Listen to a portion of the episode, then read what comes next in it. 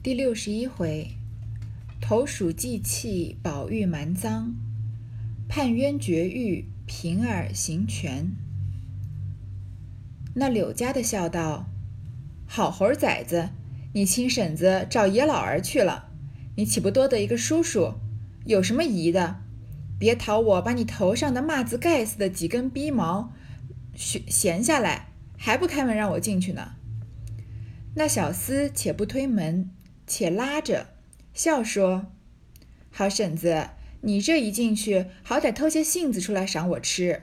我这里老等，你若忘了，日后半夜三更打油买酒的，打酒买油的，我不给你老人家开门，也不答应你，随你干叫去。”这个柳家的手上不是拿了他的这个哥哥刚刚给他的茯苓霜，然后要回去嘛，然后从侧门进去啊，这个守门的这个小孩子啊。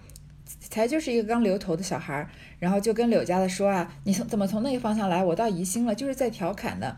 这柳家的就继续跟他开玩笑，说好猴崽子啊，你说我去干嘛了呀？我是你亲婶子，我出去找爷老儿去了，我去帮你，我去外面找男人了，那我不就你不就多得一个叔叔吗？因为我是你婶子呀。当然他们也没有血缘关系，只是民间的一些比较呃，算是比较粗俗的一些用语。其实。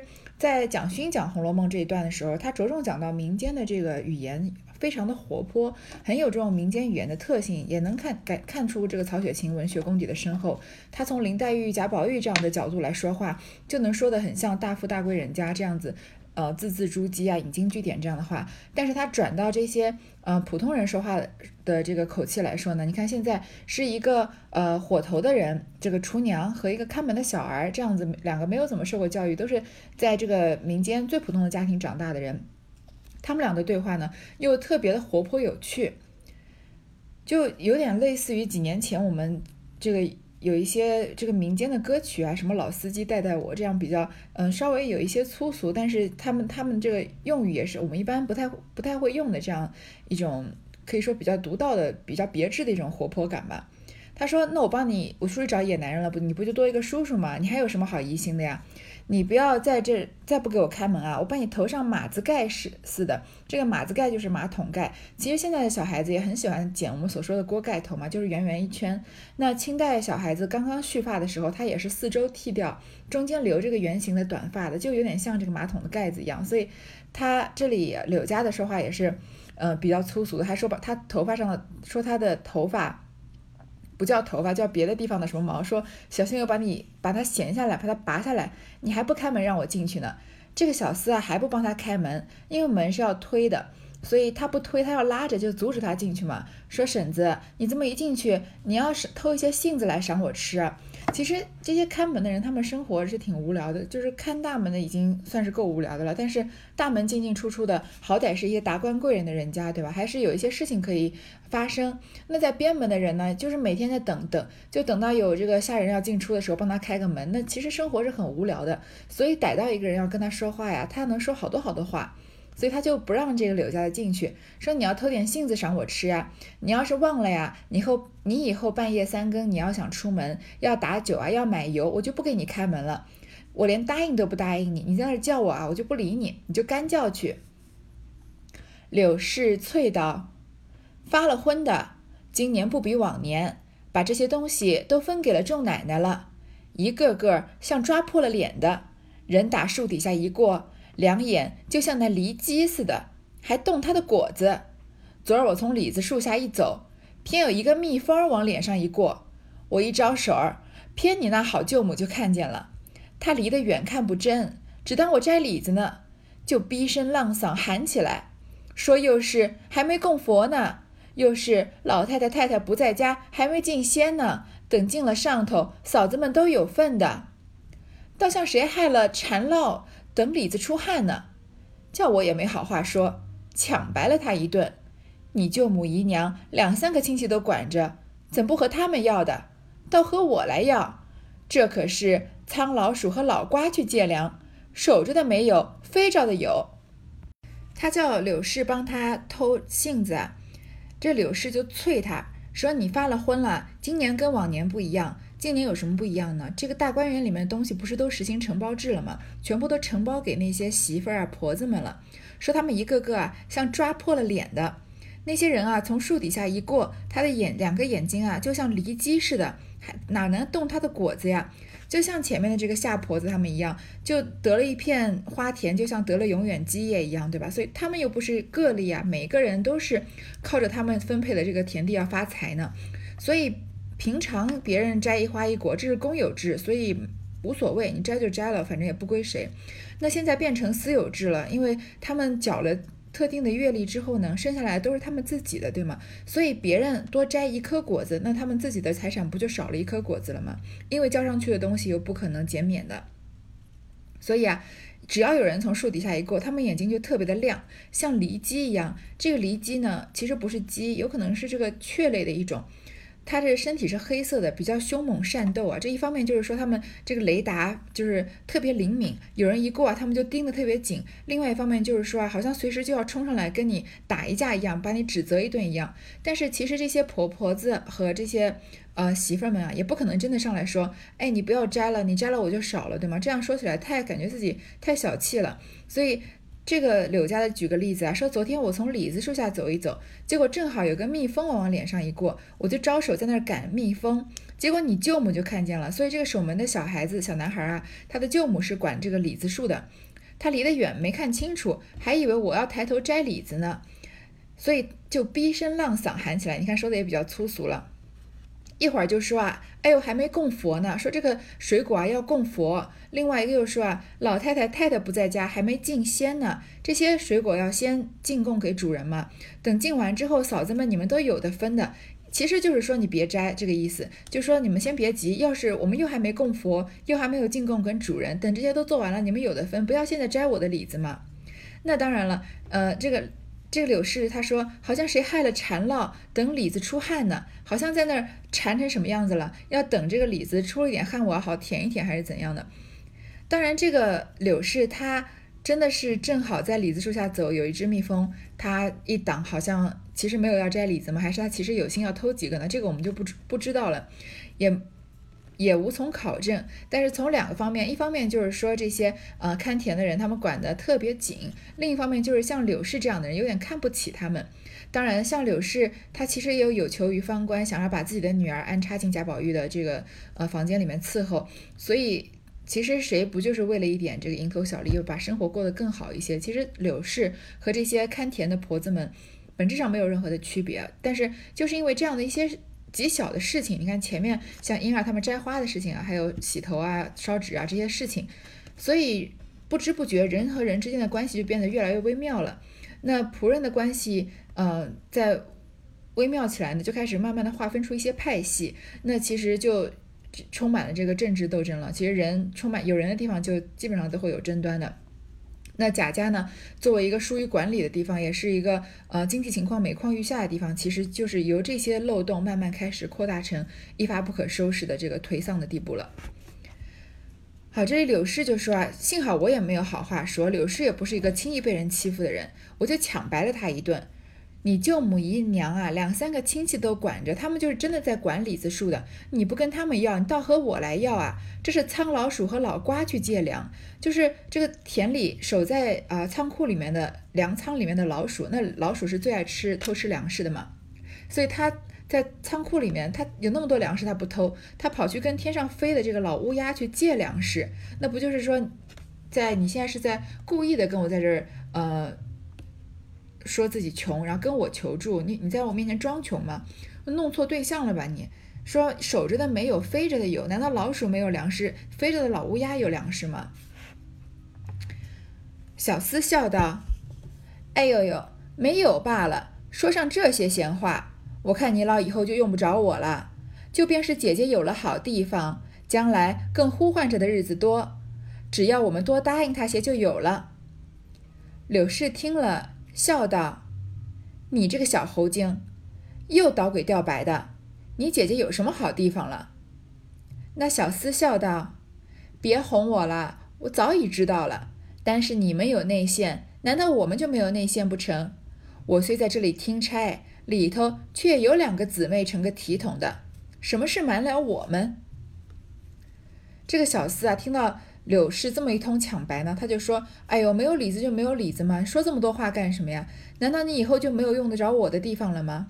其实这些看门的人，他们就是很，其实很多人就是，嗯，执行任何一种职能的人，他们的工作。你要说不重要，那只是因为你还没有到用得到他们的时时时候，所以真的遇到的时候，有些时候这些人反而能够起到非常关键的作用呢。这个小厮就说：“你以后难道就用不着我了吗？即使是姐姐有了好地方，就是说这个刘五儿，即使将来去了贾宝玉那里啊，将来更呼唤着的日子多，他也要进出门，不是？我们多答应他一些就有了。”这个柳氏听了就笑着跟这个小厮说：“啊，你这个小猴精，说你又捣鬼吊白的，又在那儿。”又在背后啊，这个捣鬼，你怎么知道你姐姐有什么好地方？是什么好地方呀？看来柳氏要把刘五儿安插到贾宝玉那里，已经不是一个秘密了，连门口看门的小鬼都知道。那个小厮就说啊，你不要哄我了，我早就知道了。难道只有你们有内线，我们没有内线吗？这个小厮虽然是在二门外面看门的，但是他也有一些姊妹啊，是在里面伺候的。说什么事瞒得了我们？所以其实一个人有时候野心就是太明显了，就是也有可能就遭到别人的嫉妒，可能办事情的成功率就要稍微低一些。我们是这个中国有句古话，闷声发大财嘛。那柳氏这个企图太明显了，所以这个连二门外看小厮都知道了。那有可能，嗯，就在这个里面伺候的更多人要，嗯。把他当成敌人了，因为谁不想自己的女儿去贾宝玉那里伺候呢？结果他能找到一个门路啊，而且感觉好像就快要守得云开见月明了这个样子。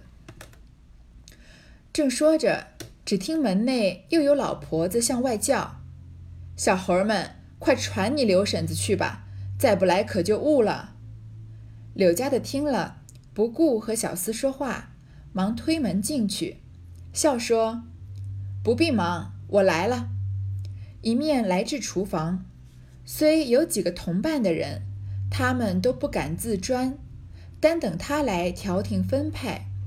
一面问众人：“五丫头哪儿去了？”众人都说：“才往茶房里找他们姊妹去了。”他们还在外面纠缠，里面有个老婆子就跟外面喊，跟这个小厮说：“这个小猴儿，赶快把这个刘婶子传进去吧，再不来就耽误了，因为。”这个柳家的在门口的时候，不就说里面主人叫了他两三趟了吗？柳家听了呢，那当然是主人的事情重要了，他就不顾和小厮说话，把门推推开啊，就进去了。然后他就来到厨房，虽然厨房当然不可能是一个人在那做菜，对吧？有很多人，但是柳家他是管厨房的，所以那些人也不敢自己就动起来，就等他来调停分配分派，就说你去切菜啊，你去洗菜这样子。然后柳家的就问说，他的刘五儿到哪儿去了？他女儿。他们就说啊，去茶房找他姊妹去了。柳家的听了，便将茯苓霜搁起，且按着房头分派菜转。忽见迎春房里小丫头莲花走来说：“思琪姐姐说了，要碗鸡蛋，炖得嫩嫩的。”柳家的道：“就是这样尊贵，不知怎的，今年这鸡蛋短得很，十个钱一个还找不出来。”昨儿上头给亲戚家送粥米去，四五个买办出去，好容易才凑了二千个来，我哪里找去？你说给他改日吃吧。莲花道：“前儿要吃豆腐，你弄了些馊的，叫他说了我一顿。家要鸡蛋又没有了，什么好东西？我就不信连鸡蛋都没有了。别叫我翻出来。”一面说，一面真个走来。接起菜箱一看，只见里面裹有十来个鸡蛋，说道：“这不是，你就这么厉害，吃的是主子的，我们的份力，你为什么心疼？又不是你下的蛋，怕人吃了。”柳家的呢，在厨房听到听说刘五儿去查房了呢，他就把他哥哥给他的哥哥嫂嫂给他的茯苓霜收起来，然后就按着房头分派菜转，就哪个小姐要吃什么，有几道菜这样分配。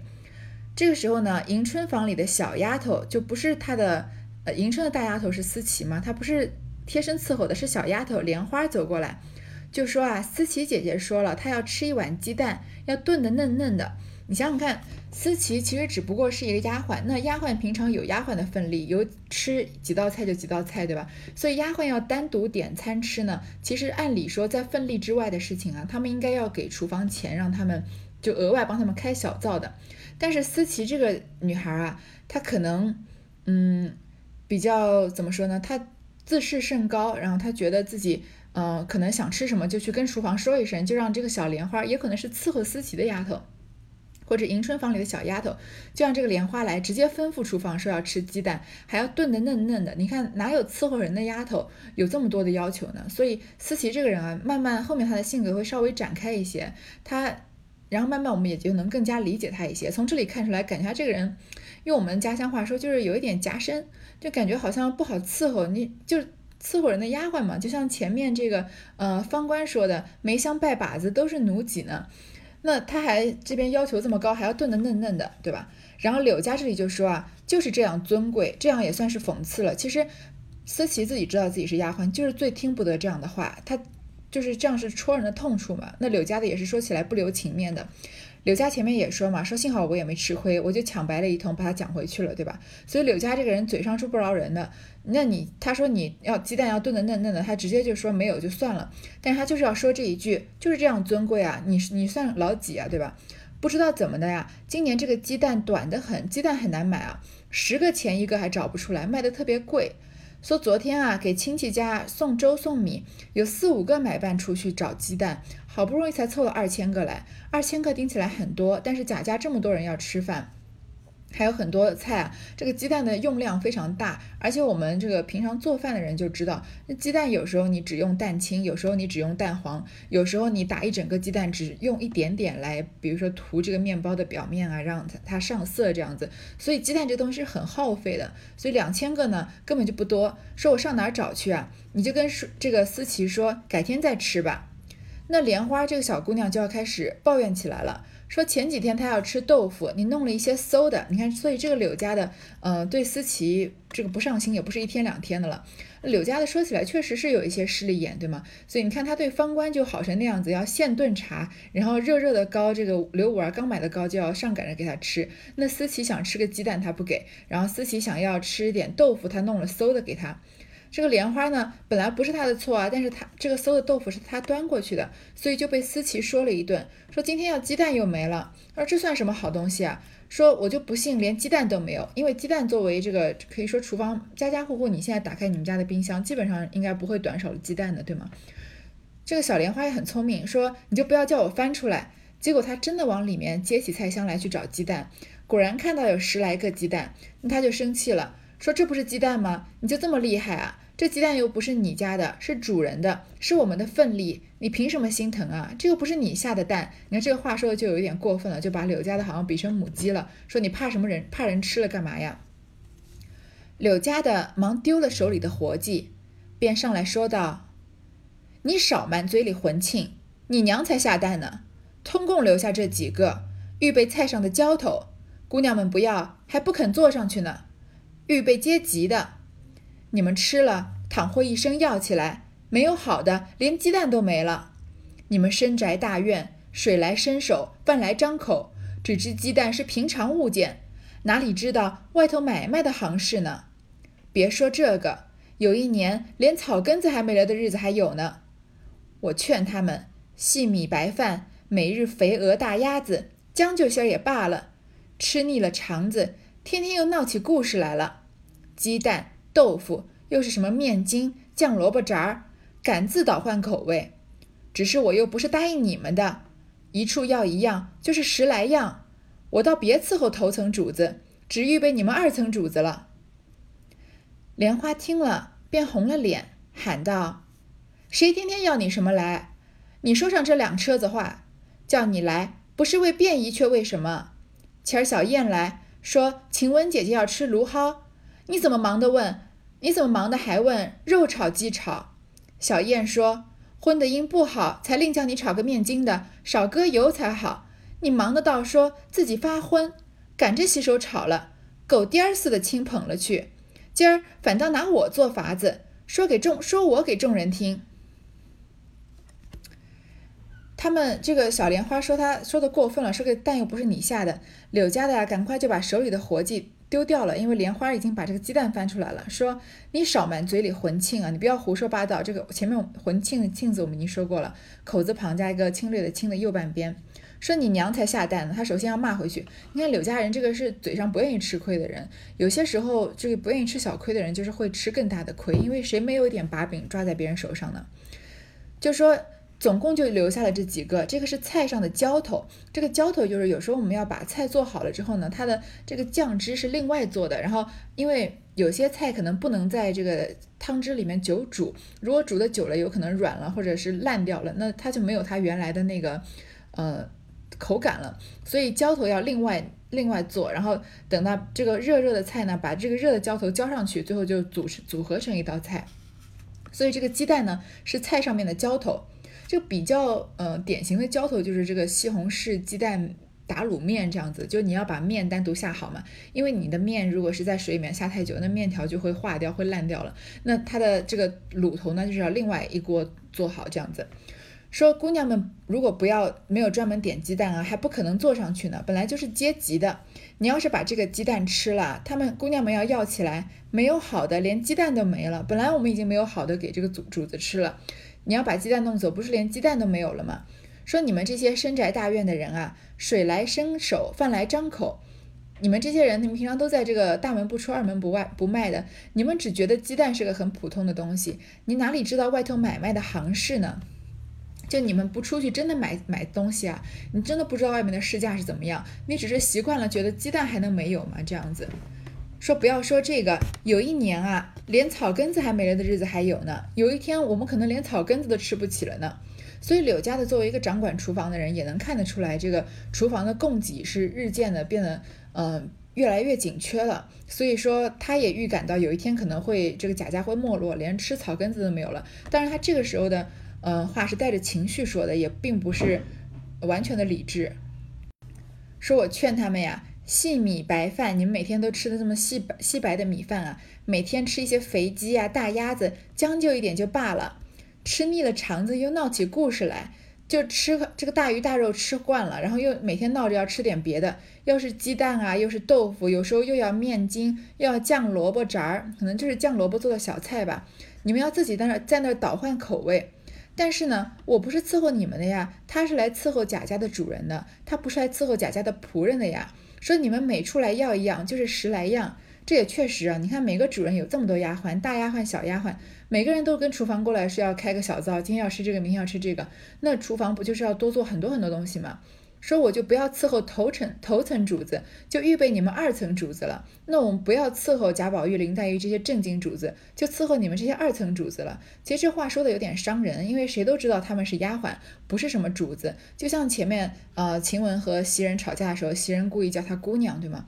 那这话讲的让人觉得有一点下不了台，就是说你们明你们明明就是丫鬟嘛，就是伺候人的，就是奴才嘛，你过来跟我。装什么主子啊？跟我要这个要那个的，那我就伺候你们二层主子，不要伺候头层头层主子了。所以柳家这个人说话确实也是让人蛮下不来台的。这个莲花听了呢，就红了脸了，说谁天天跟你要什么了呀？莲花也是不甘示弱的，吵架就是这样吵起来的嘛，没有一方要示弱，或者没有一方讲算了算了，两个人就是你讲一顿，你讲一通，我讲一通，后来越讲越凶，对吗？然后就开始吵得一发不可收拾了，说。你说上是两车子话干什么呀？我跟你要什么了呀？我叫你不是为了便宜，却是为了什么？不就是叫你不是因为方便一点吗？那之前小燕来，这个小燕就是贾宝玉房里伺候的这个春燕，春燕也是个小丫鬟啊。她说晴雯姐姐要吃芦蒿，芦蒿是一种野菜啊。然后说你怎么立刻就问是要用肉炒还是用鸡？是要用猪猪肉炒还是用鸡肉炒啊？你怎么不反驳他？他怎么一说要芦蒿，你就问他要用什么肉炒啊？那小燕说。荤的因不好，才另叫你炒个面筋的。他就说啊，他们是吃荤的吃腻了嘛，所以想要吃一点野菜。那你就不要问要鸡肉炒还是用猪肉炒了，你用面筋炒嘛，就是都用都做一盘素的，要少搁油才好。你看这些丫鬟确实嘴都是够刁的，在这个主人旁边伺候习惯了，慢慢的就也养这个耳濡目染，就有有也养成了一些比较娇贵的习惯。说你倒是忙的说自己发昏，然后就赶快把手洗了炒的炒了。狗颠儿似的亲捧着去，你就亲自捧上去啊，就好像这个巴巴的往人上送，还讲的有点难听，就说像狗颠儿一样。如今你就要拿我做法子，这个做法子这两回出现了不少次了，你就要拿我等于杀鸡儆猴，把我事情说给众人听，在这让我下不来台算是什么？那晴雯姐姐要吃卢蒿，你怎么就上赶着去巴结她呢？柳家的忙道：“阿弥陀佛，这些人眼见的，别说前儿一次，就从旧年一立厨房以来，凡各房间里偶然间，不论姑娘姐儿们要添一样半样，谁不是先拿了钱来？”另买另添的，有的没的，名声好听，说我单管姑娘厨房省事，又有剩头儿，算起账来惹人恶心。连姑娘带姐儿们四五十人，一日也只管要两只鸡、两只鸭子、十来斤肉、一吊钱的菜蔬，你们算算够做什么的？连本相两顿饭还撑持不住，还搁得住这个点这样，那个点那样，买来的又不吃，又买别的去。既这样，不如回了太太，多添些份力，也像大厨房里预备老太太的饭，把天下所有的菜蔬用水牌写了，天天转着吃，吃到一个月现算倒好。连前三姑娘和宝姑娘偶然商议了，要吃个油盐炒枸杞芽来，现打发个姐儿拿着五百钱来给我，我倒笑起来了，说二位姑娘就是大肚子弥勒佛，也吃不了五百钱的去。这三二十个钱的事还预备得起，赶着我送回钱去，到底不收，说赏我打酒吃，又说如今厨房在里头，保不住屋里的人不去叨等，一盐一酱，那不是钱买的，你不给又不好，给了你又没得赔，你拿着这个钱，全当还了他们素日叨瞪的东西窝儿，这就是明白体下的姑娘，我们心里只替她念佛。没的赵姨奶奶听了又气不忿，又说太便宜了我。隔不了十天，也打发个小丫头子来寻这样寻那样，我倒好笑起来。你们竟成了利，不是这个就是那个，我哪里有这些赔的？好，这个莲花讲了一大通，说你去巴结晴雯啊。柳家的又反驳说阿弥陀佛，现在在这里的当这些人啊，他们当场都知道那个时候的情况，不要说是之前晴雯要吃的那一次了。就从旧年一立厨房以来，就从王熙凤建议大观园的厨房单独独立出来以后啊，各个房间里的不管是姑娘还是姐儿们，他们要添一样半样，他们都是先拿了钱来另买另添的，因为你的份力是你的份力嘛，那你另外要的东西你就应该另外给钱。有的没的，名声好听，别人都说我在这个大观园里面管厨房啊，省事儿，因为你要管照管的人少嘛，吃的东西要少，又有渗透，又有些油水，那你掌管厨房有这些采买进货的，总归是有些油水的。但是算起账来啊，惹人恶心。为什么呢？就是连着姑娘带姐儿们，一共有四五十个人，你一天啊就随便要点东西，两只鸡，两只鸭，十来斤钱的肉，十来斤的肉，一吊钱的菜蔬。就就这么点东西，要喂喂饱这四五十个人，能够做什么的呀？就连两顿饭还撑不住呢，午饭晚饭还撑不住，还搁得住你们这个点这个那个点那个？而且这些姑娘们还有这些丫鬟们啊，嘴都很刁，买来的又不吃，又要买别的去。他们吃饭很浪费啊，这些很不好的习惯。然后又要买别的，就像他们大鱼大肉不想吃，有时候突然想吃这个芦蒿炒面筋，对吗？说既然这样啊，那不如回了太太。不如就多添点钱嘛，就像老太太吃饭那样。这里也透露出贾母是怎么吃饭的，把天下所有的菜蔬用水牌写了。这个水牌不是说把牌子放到水里面，是这个古时候临时要记事情用的。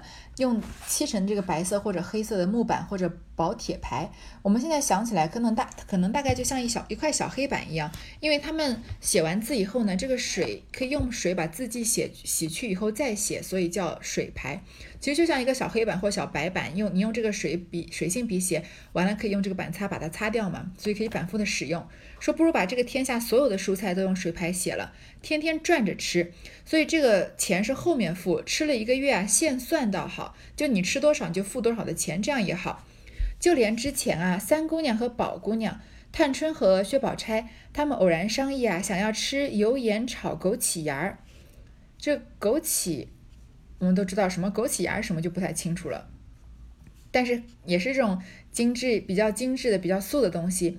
说现打发姐儿找了一个丫鬟啊，拿了五百钱来给我，说我倒觉得笑起来了，好高，好好笑。这两位姑娘，即使你们是大肚子弥来佛，你们不管多好多能吃啊，也吃不了五百钱的枸杞芽呀。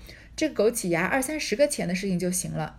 然后我把钱送回去呢，他们就不愿意收，说打赏我给我吃吃酒用的。然后他们三姑娘和宝姑娘又说呢，现在厨房里面啊，保不住屋里的人不去叨等，他们管不了那么。多就是他们屋里的一些丫鬟可能会去厨房里面要别的东西来吃，不管是一点点盐还是一点点酱，那都是钱买的呀。你不给他们又不行，给了你又没得赔，那他你的份力就这么多嘛，我们的份力就这么多，所以不管是一盐一酱，你给他们，你要你就要赔了呀。所以你拿着这个钱啊，就当还了他们素日叨等的东西窝，就当是把他们之前那个坑给填起来。这里柳家的就是要用三姑娘和。这个探春和薛宝钗的事情啊，讽刺这个思琪说，他们这些钱都是要先付的，或者像上次三姑娘和宝姑娘那样那样那么大方，给我五百钱，只要一点点枸杞芽而已。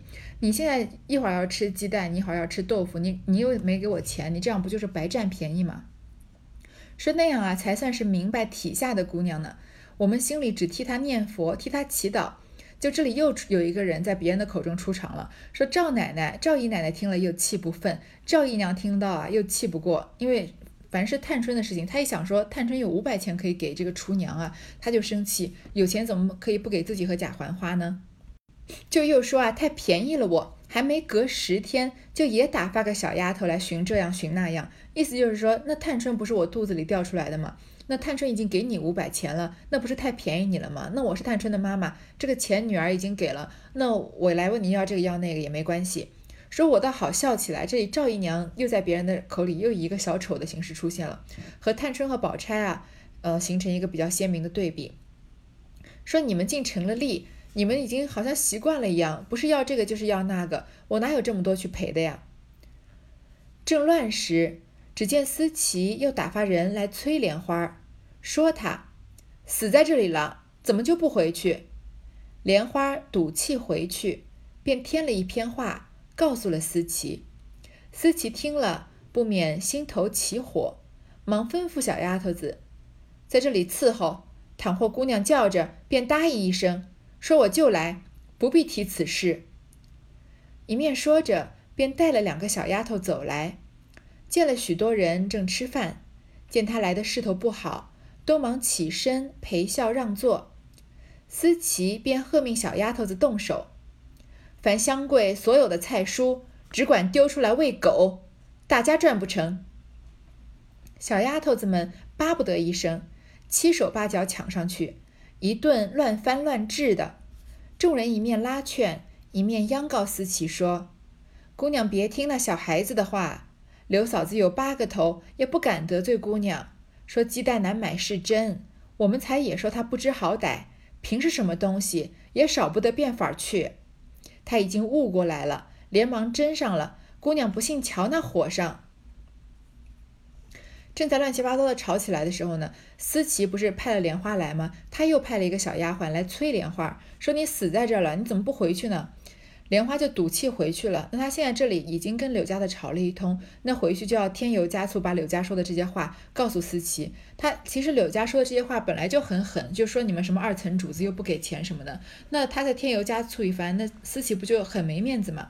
那思琪的性格是非常刚烈的，我们后面有也能看得出来，他心头起火，就吩咐小丫头在迎春的房子里面伺候，说如果姑娘叫你们就答应一声，说我就回来，不用说我在去哪里了。然后呢，他又带了两个小丫头去这个厨房，厨房的人呢正在吃饭，可能忙完了，看他来的势头不对，就起身陪笑让座。但是思琪呢，不要跟他们客套，他就让小丫头子说啊，凡是香柜里面所有的菜蔬，全部都丢出来喂狗，大家都赚不成。你看思琪这个派头也是挺大的，其实她只是个丫鬟，她有什么权利把这个厨房给砸了呢？但是思琪就是可以，她是一个先去做事情，就凭着自己的本心，然后再去想后果的人。所以她就先把厨房砸了。这些小丫头子们也唯恐天下不乱，也许他们平时也跟那些婆子有一些过节。前面不是已经说了吗？很多各种各样的过节已经没有办法深究了。他们七手八脚的抢上去啊，就乱翻乱扔。大家就一边拉呢，一面就劝思琪说：“你不要听那个小孩子的话，不要乱听这个莲花在那煽风点火的。刘嫂子就算有八个头，也不敢得罪姑娘呀。但是鸡蛋呢是真的难买，所以鸡蛋难买是真的。但是刘嫂子不愿意给思琪做饭也是真的。那她想，她想要把刘五儿放到贾宝玉房里去，所以晴雯想要吃个茼蒿，那她就特别的热心，对吧？那思琪要要来要个鸡蛋，要个豆腐，又不给钱，她就不愿意。”说我们刚才也说了，他不知好歹，不管是什么也要想办法找到呀。他现在呢已经醒悟过来了，已经把鸡蛋蒸起来了，蒸上了这个炉子上面。说姑娘你不信，瞧那个火上。思琪被众人一顿好言，方将气劝得渐平，小丫头们也没得摔完东西，便拉开了。思琪连说带骂，闹了一回，方被众人劝去。柳家的只好摔碗丢盘，自己孤独了一回，蒸了一碗蛋，令人送去。思琪全泼了地下了，那人回来也不敢说，恐又生事。思琪被人劝的呢，慢慢的这个气就消了。那些小丫头嘛，因为思琪只就也就只带两个小丫头，那厨房这么多人，东西也没摔完就被拉开了。思琪啊，就连说带骂闹了一回，这件事情其实弄得挺大的，就被大人众人呢劝回去了。那柳家的呢，也只能吃一个闷亏，摔碗丢盘啊，自己咕弄了一回，那有气也没地方发，他也不敢去跟思琪发火，因为思琪是迎春身边的大丫头呀，他就只好蒸了一碗鸡蛋啊，让人送去。那思琪呢，还是一贯的泼这个刚烈，全部把这个鸡蛋全部泼到地下了。但是那个人回来呢，也不敢再跟柳家的说，就好像这件事情就到这里结束了。所以那个传话的人也是蛮就是蛮懂道理的，他担心又生事啊，所以就没有把这件事情继续下去。这段这一小段关于嗯思琪和柳家的这个纠缠呢，其实后面还要再继续的发展。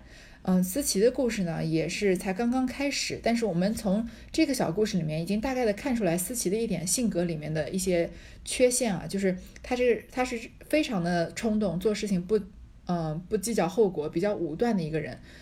嗯，而且这里他把这个厨房的东西乱砸乱。这个乱扔呢，我们觉得好像他应该是要受到惩罚的吧？但是思琪后面真正受到自己惩罚的时候呢，我们又觉得好像他受到的惩罚有点太过分了。其实他就是一个封建社会的这个标准的反叛者而已嘛。那我们就后面再说了。好，这一回就读到这儿。